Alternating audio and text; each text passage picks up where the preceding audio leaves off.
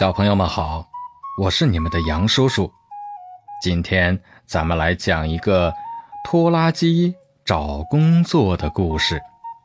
拖拉机因为自己总是偷懒，所以原来的老板就把他开除了。拖拉机只能再找一份工作。为此，他还找他的好朋友帮他一起找工作。他的朋友好不容易帮他找了一份工作，拖拉机很卖力，可没几天就不耐烦了，于是又开始偷起懒来。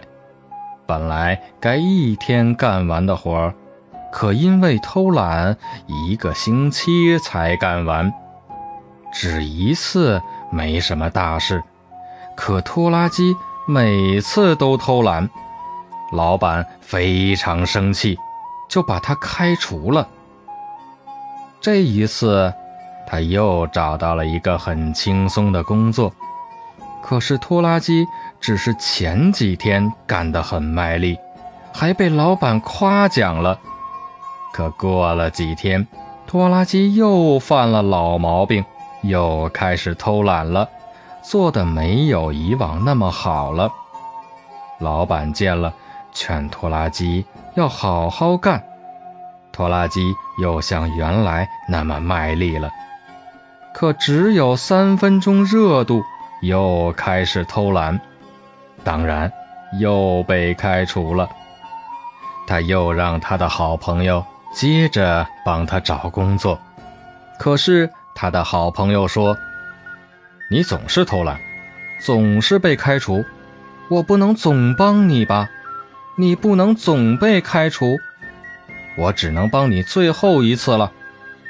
拖拉机说：“我的好朋友，你帮我一下吧，我一定好好干。”于是他又帮拖拉机找了一份工作。拖拉机这回一直都很卖力，还被老板升了官他更加卖力了。